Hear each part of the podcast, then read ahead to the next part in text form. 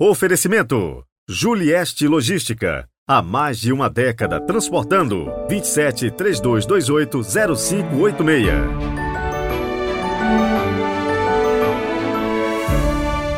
Olá, sejam muito bem-vindos. Hoje é o décimo domingo do Tempo Comum, 11 de junho de 2023. Muito bom ter você por aqui, nos fazendo companhia. Iniciemos nosso podcast com a nossa oração.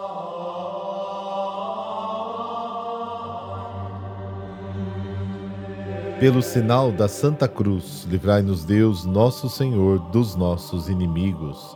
Ó Deus, fonte de todo bem, atendei ao nosso apelo e fazei-nos por vossa inspiração pensar o que é certo e realizá-lo com vossa ajuda. Amém.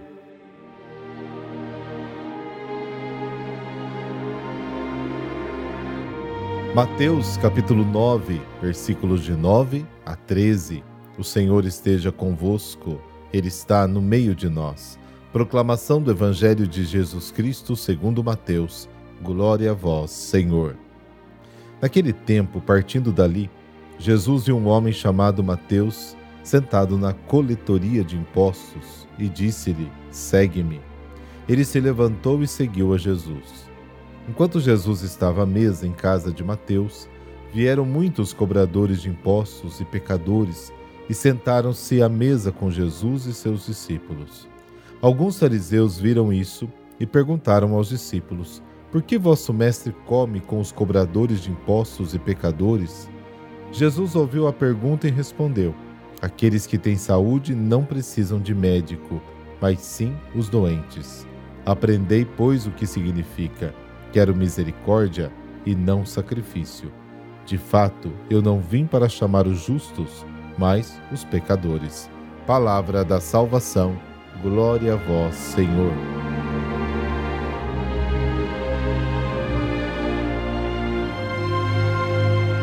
O caminho que a igreja nos faz, domingo após domingo, é sempre lindo. No domingo passado, o centro foi a liturgia com o desejo de Deus de que o homem possa construir sua própria vida em torno de sua palavra. Mas a palavra se confunde com a vida, afetiva e espiritualmente. Palavras para colocar no coração e na alma. Uma palavra não só para ser escutada, mas para ser feita, para agir. Uma palavra que, se verdadeiramente escutada, transforma a vida em horizonte de acolhimento, de misericórdia, de perdão. E é precisamente sobre este aspecto que insistem as leituras e o Evangelho e faz a síntese que dele a liturgia celebra na oração, que sublinha como Deus prefere a misericórdia ao sacrifício. Em Jesus, o Pai acolhe também os pecadores e transforma a nossa vida com o seu amor. Tudo tem um objetivo preciso: que a vida de cada pessoa seja dedicada a Deus e aos irmãos. Assim se mostra precisamente a vontade de Deus, o seu desejo, o seu sonho. O Evangelho de hoje nos ajuda a esclarecer a afirmação de Jesus que ouvimos no domingo passado: Nem todo aquele que me diz Senhor, Senhor entrará no reino dos céus. De fato, Jesus revela a hipocrisia do homem fechado em seus esquemas religiosos e que de fato não se submete à vontade divina, mas pretende submeter o próprio Deus às suas regras. De fato, diante dos fariseus que questionam os discípulos de Jesus sobre o fato de comer com os pecadores, Jesus mostra com a sua ação que a vontade de Deus é a vida do pecador. A vontade de Deus é a misericórdia. A vontade de Deus é o dom transbordante. Aqui, mais uma vez, o amor de Deus se revela precisamente em amar aqueles que não são dignos de amor. No tempo dos meus estudos de teologia, eu gostava de dedicar um tempinho para meditar a Sagrada Escritura precisamente no tema da misericórdia de Deus. E eu entendia depois que a misericórdia não só era um atributo de Deus, mas que é a própria essência de Deus. Deus simplesmente é misericordioso. E assim, no nosso caminho de fé, há duas experiências decisivas e que não podemos eliminar: a do pecado humano e a da misericórdia divina. tão contrastantes. Nosso pecado, nossas quedas, formam um fundo escuro para o brilho da luz da misericórdia de Deus. Eu gosto um pouco desta intuição, porque a experiência da misericórdia divina que cobre com a sua sombra o pecado do homem se torna assim experiência pascal, passagem das trevas à luz, da noite à luz do dia, da morte à vida. O acolhimento, o perdão se torna assim um reflexo da ressurreição, uma oportunidade de conhecer o rosto de Deus. É reconhecemos-nos fracos, frágeis, miseráveis, e é precisamente na nossa miséria que nos sentimos amados pelo Deus misericordioso. É belo o rosto de Deus no qual cremos, um Deus que dá o primado ao homem e se encarrega das fraquezas e dos fracassos do próprio homem. Às vezes pensamos que até podemos comprar Deus com nossas orações, com nossos pequenos sacrifícios, com os sacrifícios que podemos fazer, não é necessário, ou pelo menos não é suficiente, porque devo dar aquele passo decisivo que dizia antes, reconhecer minha fraqueza e minha fabilidade. Caso contrário, nunca haverá espaço para experimentar a misericórdia de Deus.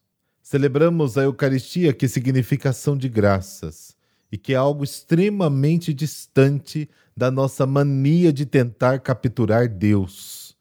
Nela não são oferecidas homenagens humanas a Deus, mas o homem é levado a se deixar ser inundado de presentes.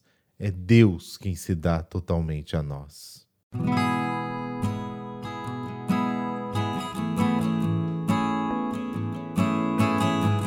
Hoje a igreja celebra São Barnabé, o filho da consolação. A multidão dos fiéis era um só coração e uma só alma. Ninguém dizia que eram suas as coisas que possuía, mas tudo entre eles era comum. Nem havia entre eles nenhum necessitado, porque todos os que possuíam terras ou casas as vendiam e traziam o preço do que tinham vendido e depositavam aos pés dos apóstolos. Repartia-se então a cada um deles conforme a sua necessidade. Assim José, a quem os apóstolos deram o apelido de Barnabé, que quer dizer filho da consolação, levita, natural de Chipre, possuía um campo. Ele vendeu e trouxe o valor dele e depositou aos pés dos apóstolos, como está narrado no capítulo 4 dos Atos dos Apóstolos. A Bíblia menciona pela primeira vez o nome de Barnabé entre aqueles que, depois da morte de Jesus em Jerusalém, se reúnem em torno dos apóstolos. Trata-se de uma comunidade de fiéis, na qual vivem fraternalmente, compartilhando seus bens. Porém, a tradição, transmitida por Eusébio de Cesareia, obtida de Clemente Alexandrino, também o inclui entre os 72 discípulos enviados por Jesus em missão para anunciar o reino de Deus. Logo, ele já pertencia ao grupo dos seguidores de Cristo. Sobre as suas origens, sabemos, por meio da Sagrada Escritura, que era natural da ilha de Chipre, na Grécia, judeu e chamado José. Barnabé se encontra entre as pessoas mais influentes da primeira comunidade cristã nascente, tanto que, embora não fizesse parte dos doze, era chamado apóstolo. Barnabé, considerado um homem virtuoso, repleto do Espírito Santo e de fé, foi enviado para Antioquia da Síria, de onde chegavam notícias de numerosas conversões. Uma vez constatado que muitos acreditavam nele, Barnabé se alegra e exorta a todos a perseverarem com um coração resoluto no Senhor. Foi o primeiro a acolher Paulo após a sua conversão na estrada de Damasco, que chegara a Jerusalém para encontrar os apóstolos. Enquanto muitos desconfiavam daquele Saulo, que perseguia os cristãos, Barnabé o acolheu e o inseriu na comunidade. Assim pediu a ajuda de Paulo no seu serviço à nova comunidade de fiéis. Logo, mais uma vez, Barnabé intervém na vida de Paulo, encorajando-o na sua missão como apóstolo dos gentios. Os dois permanecem em Antioquia durante um ano, instruindo muitas pessoas. Precisamente ali, pela primeira vez, os discípulos foram chamados cristãos. Depois da pregação em Antioquia, Barnabé e Paulo partem para uma nova missão em Chipre. Com eles estava também João, chamado Marcos, o evangelista, primo de Barnabé. A etapa sucessiva era Panfilha, de onde João decide voltar para Jerusalém. Ao invés, Barnabé e Paulo prosseguem para Psídia, Licaônia, Listra e Derbe, mas depois voltam para Antioquia da Síria, detendo-se também em Perge e Atália. No entanto, as conversões dos pagãos, cada vez mais numerosas, começavam a suscitar divergências entre a necessidade ou não da circuncisão. Por isso, por volta do ano 49, Barnabé e Paulo voltaram a Jerusalém para resolver este problema com os apóstolos. Logo depois, ambos se preparam para uma nova missão, mas Barnabé quis envolver novamente o jovem João, embora Paulo fosse contrário, por não confiar muito nele.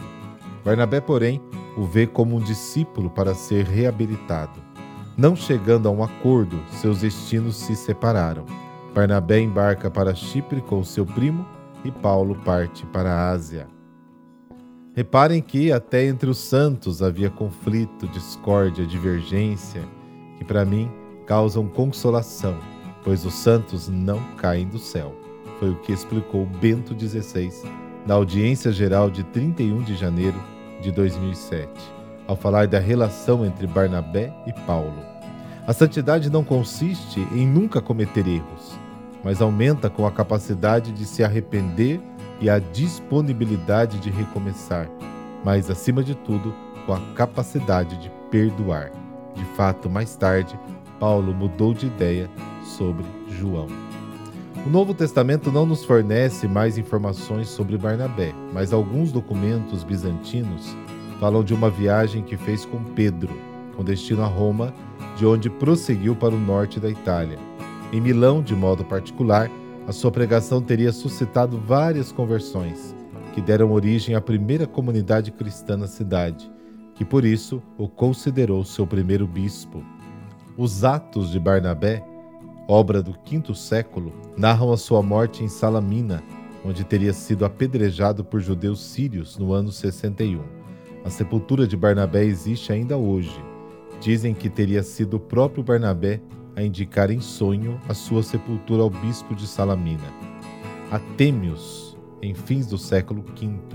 Este, portanto, teria mandado trasladar os restos mortais do apóstolo Barnabé para a basílica que ele lhe quis dedicar.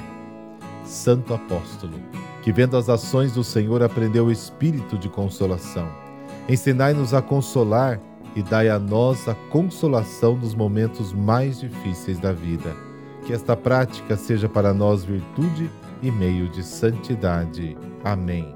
Abençoe-vos o Deus Todo-Poderoso, Pai, Filho, Espírito Santo. Amém. Excelente domingo para você. Até amanhã.